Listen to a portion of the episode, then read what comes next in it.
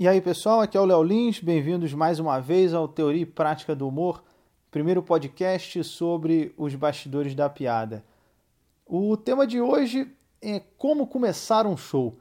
E a ideia de falar sobre isso veio porque hoje no, no refeitório lá do SBT, estava trocando ideia com o Murilo, com o Jefinho, o Rafael e o Duca, o pessoal da Praça é Nossa, e a gente estava falando sobre um acontecimento que teve aí com, com a Facebooker Marcela Tavares. E então achei propício hoje falar de como começar o show.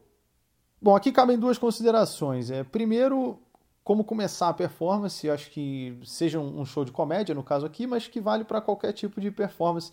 Pode ser uma palestra, uma apresentação de um trabalho, enfim, falar em público. E no caso da comédia, a primeira piada. Isso é uma coisa muito. Ah, pô, como é que você começa o show? Qual a sua primeira piada? Então vamos primeiro a como começar o show em si. A plateia ela tem um nível de intensidade. Isso eu já falei num, num, num outro episódio do podcast. Que vários fatores vão influenciar, entendeu? Se você tá num. Se a plateia tá muito afim de ver aquele show, o show é um, teatro de pô, 500 lugares, está lotado, a plateia vai estar tá num determinado estado de espírito, no, com uma agitação, uma ansiedade um pouco maior, um desejo de ver o show maior do que se estiver num bar vendo um show de iniciantes, um bar de 80 pessoas, sendo que tem 15 na plateia. Então, tem vários fatores que vão influenciar essa, essa intensidade da plateia. O que é importante é quando você entrar, você sentir. Muitas vezes, no Boa Noite dá para você sentir isso, sabe? Na, na, sua primeira fala, na reação do público, já dá para ter uma noção de como está a plateia. A partir daí, eu, o que eu acho que você tem que fazer é entrar meio você tem que sintonizar com a frequência que eles estão e a partir daí você começa a conduzir a plateia. Entendeu? Se a plateia tá muito tá, sabe, tá fria, tá rindo bar, tá meio comedida, e aí você entra correndo, girando, pulando no palco, vai destoar muito. O pessoal vai ficar olhando e falar: "Meu Deus, mas o que que ele tá fazendo?" Sabe? Não pode ser assim. Imagina, sei lá, você apresentar um trabalho em grupo, na, faculdade, no colégio. O pessoal vai normalmente, porque vai lá na frente, bom, nosso trabalho e tal, começa. Imagina o cara chegar lá na frente, uau, nosso trabalho. O cara cheirou cocaína no trabalho dele? Então, você tem que primeiro entrar na frequência da plateia e aí, a partir daí começar a conduzir. Se a plateia está muito baixa, você tem que fazer eles subirem. Às vezes a plateia já está até muito excitada, você tem que segurar um pouco, porque eles não vão manter esse ritmo explosivo durante 70, 80 minutos. Então você tem que começar, você vai na sua função de performer, você vai conduzir a plateia, certo? Então, essa é a primeira coisa, você sentir a intensidade da plateia, é, entrar na frequência deles e passar a conduzir. No caso da comédia, primeira piada. Então, entrou no palco, subiu no palco, e aí? Muita gente Muita gente já me fez essa pergunta: pô, como é que eu começo o show? Em geral, a regra que falam é que a primeira piada ela tem que ser alguma coisa simples, direta, sabe? Você não, como eu falei, você não deve entrar contando a piada dando gritos, estremecendo, não pode. É o mesmo que, sabe, tem que ter uma preliminar. Você não pode chegar arrancando a roupa da garota, sabe? Isso não é não é o comum, a não ser num caso de estupro, mas aí é crime. E em geral, vários livros de stand-up, eles falam para você começar o seu show com um comentário sobre alguma coisa que seja evidente em você. Então, se você é gordo, se você é muito alto, se tem o cabelo ruim, se você é muito baixinho, se tem a voz fina, você tem que entrar falando disso. É a dica que vários livros dão. Eu falo, cito isso no meu primeiro livro, Notas de um Comediante Stand-up, tem um capítulo sobre isso, tem um tópico chamado A Primeira Piada. E vários humoristas fazem isso. O, o Fernando Caruso, a gente fechou muito tempo no Rio, no Comédia em Pé. Ele começava o show dele falando. Ele entrava, ficava um tempo em silêncio, o pessoal começava a rir, ele ficava olhando, o pessoal ria, ele falava: Antes de começar o show, eu gosto sempre de dar um tempinho, que é para vocês se acostumarem com a minha cara. O Danilo, Danilo Gentili, ele começava fazendo piada da voz dele. Minha mãe sempre quis ter uma menina. Acho que por isso que eu nasci com essa voz. Mas ela se fudeu, que nem viado eu sou. O problema é que muita gente não tem nenhuma característica tão evidente né, de forma a te gerar uma piada. Nem, nem, todo mundo é tão gordo, tão baixo, tão alto, tão magro. Então, começa com o quê? Pode ser que às vezes alguma, alguma coisa que aconteceu com você, pode ser alguma coisa que você viu numa cidade entendeu? O Murilo Gans, eu cito meu livro, uma vez ele foi fazer um show em Curitiba e tem um cara na cidade que ele anda pela rua de sunga, besuntado de óleo, segurando a bicicleta. Ele é conhecido como Oil Man. E aí o Murilo Gun, quando se apresentou lá, falou: aqui em Curitiba é frio. Em Recife, quando dá 20 graus, fica todo mundo gripado. O povo aqui não sente frio. Eu tava andando na rua e juro para vocês, eu vi um cara de sunga andando de bicicleta. Sabiam, aí o pessoal, a plateia já riu aí. Aí me falaram, Murilo, esse aí é Oil Man. Pra mim é The Crazy Motherfucker. Então, o fato dele estar tá lá e não conhecer o cara gerou essa piada para ele.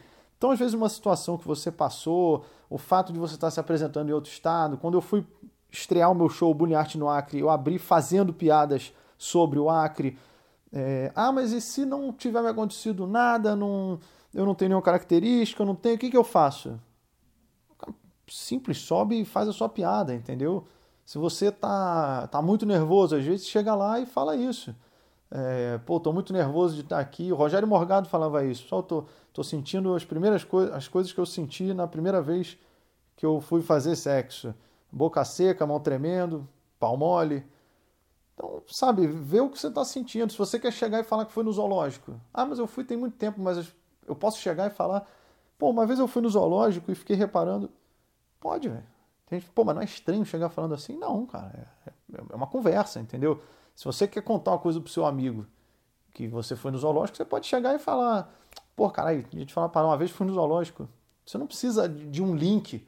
Ah, não, vou perguntar se ele tem um cachorro, porque eu vou falar, porra, não tenho cachorro, mas eu gostaria de ter um macaco, mas não pode porque só pode no zoológico. Aliás, eu fui zoológico. Não, não precisa disso. Chega e fala. Vamos pegar agora o caso que aconteceu da, da Marcela Tavares, da menina eu acho que o que faltou ali, claro, acho que o, o, público foi, de certa forma, deselegante também, porque começaram a vaiar meio que já no, no de cara. E faltou experiência nela também para lidar com aquela situação. Porque eu acho que vai muito de você ver o local, sabe? Ele não era um lugar de show de stand-up, a plateia não estava ali para ver isso, sabe? Era um, o show do Skank, aquilo que eu falei de você analisar a situação. É, a situação era essa: um show da banda de rock e o pessoal foi lá para ver eles, e aí ah, vai ter um stand-up antes, então você já está entrando numa situação perigosa, uma situação difícil, sabe? Que tem chance de não funcionar. E aí é um show, um evento, sei lá, de brasileiros em Nova York, ela entrou falando, falando, pô, o Brasil tá uma merda, o Brasil tá um lixo, o Brasil tá uma porcaria. Alguns acho que já não gostaram. E aí começaram a vaiar. Aí ela pegou e falou: Vocês estão reclamando do quê? Por que vocês estão aqui? Aí, para mim, perdeu. Perdeu a plateia. Acabou. Daí em diante, seria impossível continuar. Porque aí, mesmo quem tava neutro, numa dessa escutou, falou: O quê? Essa porra dessa mulher pra chegar aí querer vir me dar lição de moral agora, mas vai se fuder. Aí acabou, acabou. A, a única saída era a saída do palco mesmo, descer. É, ela ainda tentou continuar, fez a primeira piada, mas que, que é até uma piada boa que é o desemprego no Brasil está tão grande que o site de emprego tem mais usuário que o Facebook. É uma piada boa, mas a plateia não queria mais ver nada, já tinha perdido a plateia, esquece. Então, o que, que era melhor ali? Você entrar comentando alguma coisa do, do show, do acontecimento, daquele evento que estava acontecendo. Podia ser de Nova York, podia ser alguma coisa de imigração, podia ser do, dos brasileiros que estão lá em Nova York, talvez perguntar quem aqui mora em Nova York, enfim e, e depois entrar no, no texto. É, mas não entrar de cara falando, o Brasil tá uma merda, um lixo horrível, né? Realmente é uma merda, uma bosta. Porque o pessoal, peraí, porra, tendo um evento aqui do Brasil, a gente tá. É, tudo bem que realmente tem vários problemas, mas é o que eu falei, situações, situações. Uma vez, é, vários comediantes, estava eu, Danilo, Rogério Vilela, Cris Paiva, Ramacho, um monte de gente, fizemos stand-up na Avenida Paulista, num dos atos a favor do impeachment. E todo mundo metendo pau no, no Brasil, no governo, enfim, a, a plateia ali estava para isso. Pelo contrário, se ali eu começo a falar que o Brasil está ótimo, que está melhorando, que o governo da Dilma está bom, eu, olha, com certeza seríamos vaiados. É, ela não tinha como saber isso naquele evento, afinal de contas era um show do Skank, é, mas às vezes, sei lá, uma celebração brasileira, não sei se às vezes chegar falando o Brasil está uma merda, está um lixo, eu acho que talvez não, não fosse a escolha mais sábia para ser feita ali na hora, mas enfim, falar depois que foi feito é fácil. Mas eu comentaria, sei lá, algo sobre Nova York, sobre o evento, sobre a banda, sobre o Skank, enfim, para depois que tivesse um pouco a plateia comigo, seguir. Eu lembro uma vez, vou dar um exemplo, que eu estava fazendo um show num bar, isso foi em 2006 mais ou menos, estava bem vazio, e foi um, um, comediante, se apresentou, foi, não teve pouquíssima reação da plateia, foi um outro. E quando eu fui, tava um clima muito merda. E aí eu falei, falei, boa noite, professor, muito obrigado por vocês terem vindo. Tem tão pouca gente que eu estou quase descendo, cumprimentando um por um. Aí o pessoal deu uma risada. Falei, não vai nem demorar, acho que uns 5 segundos cumprimento. Tem que seis pessoas? E sei lá, devia ter umas 15.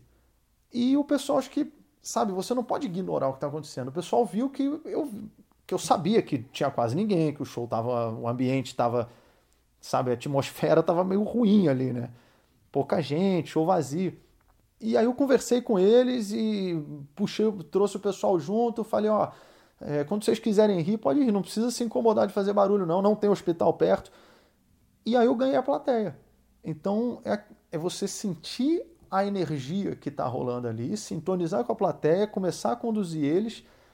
E a primeira piada que eu fiz nesse dia foi sobre o que estava acontecendo ali, que era um show vazio, com pouca gente.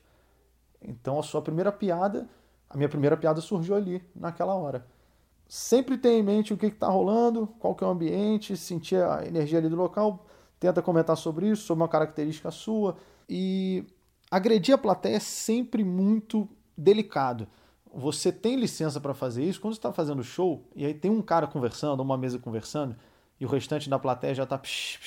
Ou você vê que tipo aquele pessoal está incomodando o resto, o restante da plateia está incomodado com eles Aí você pega, solta umas piadas detonando o cara, todo mundo está do seu lado e vai vibrar.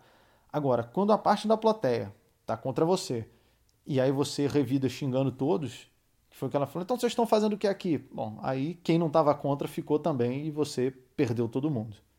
Enfim, eu peguei esse caso como exemplo, porque é uma coisa que a gente estava comentando sobre isso lá no hoje no SBT no almoço e acho que foi um bom tema para o podcast.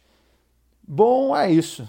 E tenho certeza que a, que a Marcela agora aprendeu também com, com esse episódio que ela passou. Muitas, muitas vezes a gente aprende na prática e todo mundo passa por experiências assim. É isso, beleza? Valeu, até semana que vem. Terça-feira tem outro episódio. Se você curtiu, compartilha, pode deixar mensagem que eu respondo e divulgue o podcast. Valeu, um abraço.